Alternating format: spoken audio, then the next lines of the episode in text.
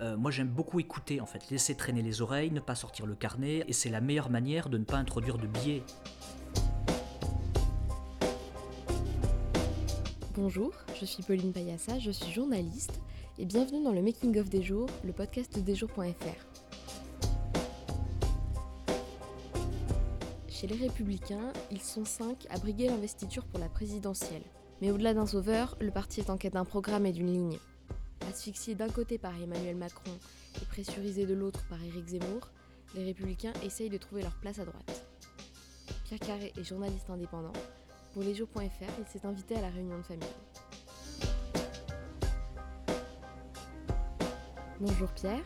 Alors pour les jours, tu as suivi la primaire de la droite. Mais pour commencer, il faut savoir qu'à l'origine, la politique, c'est pas ton sujet de prédilection.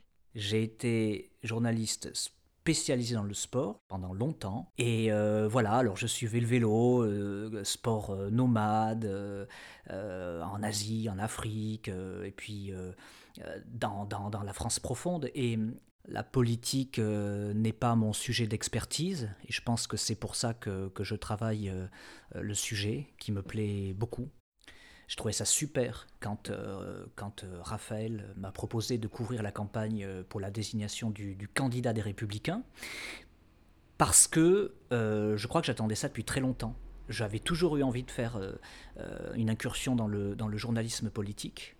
Il était hors de question de l'exercer dans le cadre des services institutionnels, des grands journaux, des services politiques, parce que bon, c'est des domaines de, chasse gardée, de, de précaré. Puis je n'aime pas du tout le traitement de la politique euh, traditionnelle. Je voulais faire du reportage, c'est-à-dire tout simplement aller, regarder, ouvrir les yeux. Et je crois que c'est ce que les jours me proposaient de faire. En fait, j'ai immédiatement dit oui. Et donc, quel a été ton point de départ et comment est-ce que tu as débuté ton reportage? Le point de départ, c'est euh, de, constituer les éléments du drame. Parce que l'idée, évidemment, c'est de traiter cette campagne sous, sous, forme de reportage. Et pour moi, l'important, c'était tout simplement d'aller sur place, d'ouvrir les yeux, les oreilles, et raconter ce que je voyais. Parce que je pensais, parce que je croyais, parce que j'avais envie qu'il soit, mais simplement ce que je voyais. Et, euh, et, donc pour ça, il a fallu évidemment commencer par euh, le commencement. Alors, ben, alors d'abord j'ai cherché un lieu. Je me dis, bon, est-ce qu'il y a un lieu peut-être intéressant à Paris? Je me suis euh, euh, projeté euh, sur le 17e arrondissement parce qu'il réunit toutes les sensibilités de droite du moment, contrairement au 16e qui est plus fermé. Bon, et, je trouvais que c'était un, un terrain intéressant pour lancer notre série. Alors c'est comme ça qu'un soir je me suis retrouvé dans un cinéma à assister à une réunion de quartier qui était officiellement pas une réunion politique, hein. Mais enfin bon, euh, tu es dans un arrondissement qui est éternellement de droite et il est clair que c'était un auditoire de droite, c'était une majorité de droite qui présentait son, son, bilan de mandat et donc j'ai commencé à cibler euh, mes, mes personnages. J'ai vraiment fait un casting comme si on était au cinéma. J'étais assis, je regardais les personnages, je me disais elle oui, euh, ah lui, ah c'est pas mal, elle aussi, bon, et je prenais des notes et je me disais ça c'est des personnages que j'ai envie de de mettre dans notre histoire d'en faire des, figures récurrentes et puis euh, auxquelles on s'attache parce qu'ils ont des choses à nous raconter. Mm. Donc il y avait le lieu, il y avait les personnages et puis l'action de toute façon elle se, elle se déroule de manière naturelle, sans moi, malgré moi, dans mon dos parce que c'est euh, les vicissitudes d'une campagne, ce sont euh, les attaques d'un tel à l'endroit de tel autre. Encore que cette campagne des républicains elle est très très sage. Hein. Mais moi je me suis tout de suite senti bien dans un élément que je connaissais, que j'avais toujours connu, avec des, des, personnes qui, qui, me parlaient, parce que le vélo m'avait entraîné dans cette France-là, à, à, ce niveau-là, qui, qui, tu vois, de petits notables locaux qu'on retrouve dans les, dans les meetings de province, avec, euh, euh, je pense aussi, une classe moyenne qui, qui vient pour regarder, savoir euh, de quoi il s'agit, qui, qui a peur aussi. Beaucoup de gens sont très angoissés. Et je retrouvais des, visages familiers, je retrouvais des, questions qui m'étaient familières. Je crois que j'ai toujours connu ces, personnes-là à, travers le, sport et, le vélo auparavant. Donc, euh, c'est pas du tout un univers qui m'a étonné. Moi, je suis habitué à. Je suis arrivé à Paris très tard dans ma carrière euh, de journaliste. J'avais 33 ans, donc euh, j'ai passé l'essentiel de ma vie jusqu'à présent euh, plutôt loin de Paris. Et j'ai retrouvé euh, des morceaux de cette France-là, des questions de cette France-là, et c'est cette France-là qui va faire le, le, candidat des Républicains, et puis le, certainement le prochain président de la République aussi. C'est probablement ni Paris, ni Bordeaux, ni Lille. Voilà, c'est là-bas que ça se joue, et euh, cette France-là, je la connais assez bien. Donc, quand tu es sur le terrain, quand tu es dans, dans toutes ces réunions politiques, comment est-ce que tu procèdes euh, Qu'est-ce que c'est ta méthode? L'idée, c'est d'arriver, de s'installer, de ne rien dire. Alors, euh, moi j'aime beaucoup écouter en fait, laisser traîner les oreilles, ne pas sortir le carnet, encore moins le dictaphone parce que j'en ai pas, et euh, j'écoute. J'écoute ce que les gens ont à se raconter, et c'est la meilleure manière de ne pas introduire de biais euh, dans, la discussion, dans la compréhension des faits, parce qu'on entend les gens parler entre eux. Et c'est comme ça qu'à la sortie d'un café avec Michel Barnier, je, me rendais compte que les gens qui étaient censés venir faire la claque, invités par les politiques locaux, euh, en réalité était euh, plutôt très déçu par la prestation de Barnier, qui trouvait pas la hauteur, etc.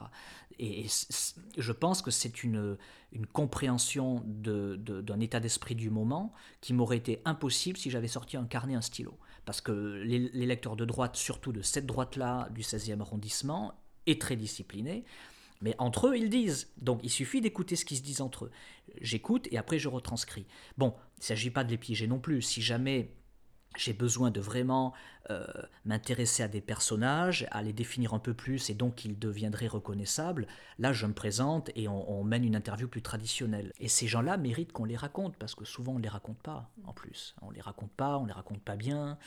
Euh, on fait des comptes rendus de, meetings en, mettant l'accent sur euh, les phrases saillantes, les prises de position tonitruantes, mais on, on ne raconte pas le hors-champ ni le contre-champ. Or, c'est là que les choses se jouent. C'est qui est dans la salle, qui est venu, qui a pris du temps libre un soir pour aller écouter tel ou tel candidat. Mais le plus intéressant, c'est toujours dans ce genre de réunion, afin d'atteindre au plus près d'une vérité, c'est de se fondre dans le décor. Et en quoi le fait que tu aies traité pendant plusieurs années euh, d'un sujet qui était très différent, qui était le cyclisme, t'aide à parler de cette primaire, de ce jeu politique? Est-ce que ça t'aide à faire un pas de côté? Moi, je mets un signe égal entre le, entre le vélo et, cette campagne euh, politique parce que on, est dans une compétition avec euh, un point A, un point B. Euh, entre, entre les deux peuvent survenir aussi bien la chute que l'incident complètement inattendu. c'est le moment de la révélation des caractères, les lâches, les courageux, les égoïstes, les solidaires. Il y a des, des mécanismes très forts sociaux. Il y a une mythologie aussi très forte. Le vélo est, habité par ses morts. Et la la politique aussi, ils passent leur temps à se réclamer de De Gaulle euh, dans, ce parti. Donc euh, cette euh, intrication entre le passé, le présent, bon, moi je, je, la connais, je la comprends et je sais travailler avec. Et justement, ce que je trouve très très drôle, c'est de raconter l'actualité trempée de cette mythologie-là. Donc nous, ce qu'on raconte, c'est, ou ce qu'on voit, c'est, un monde qui... Euh, c'est peut-être un monde qui meurt aussi. Et moi, je trouve très émouvant de voir des gens qui s'accrochent à, un monde qui meurt.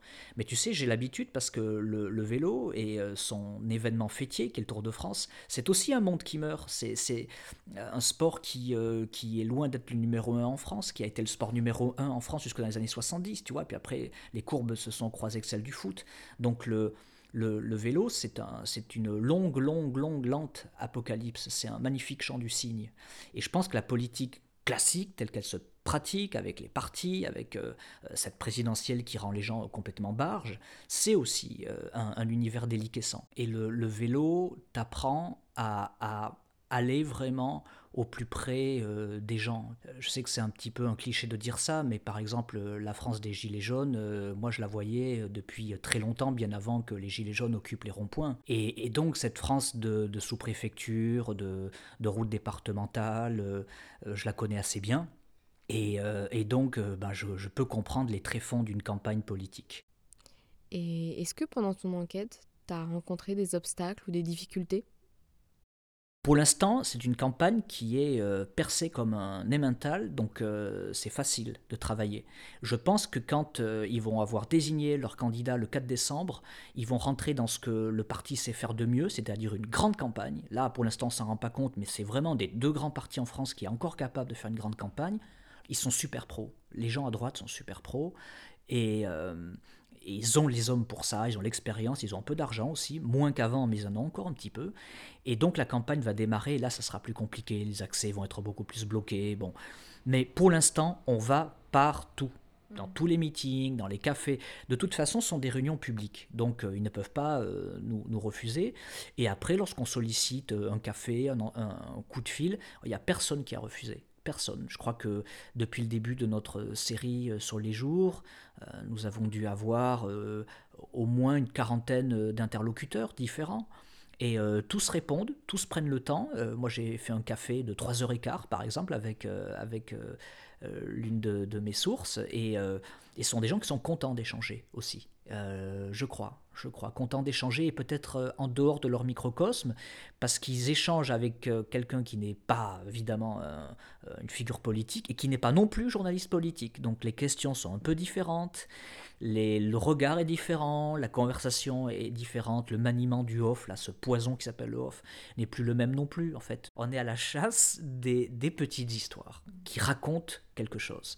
Et, ça les intéresse. Et quand ils ont compris le truc, ils ont envie aussi de faire partie de cette histoire. Alors, euh, on voit qu'ils essaient de se placer, ils essaient, ils essaient de nous aider, de nous apporter un petit peu la couleur, euh, euh, la couleur qu'on va venir poser dans ce tableau. Au fond à droite est disponible sur lesjours.fr. Vous pouvez aussi nous retrouver sur Instagram, Facebook et Twitter lesjoursfr ou nous écrire à contact On se retrouve très vite pour un nouvel épisode.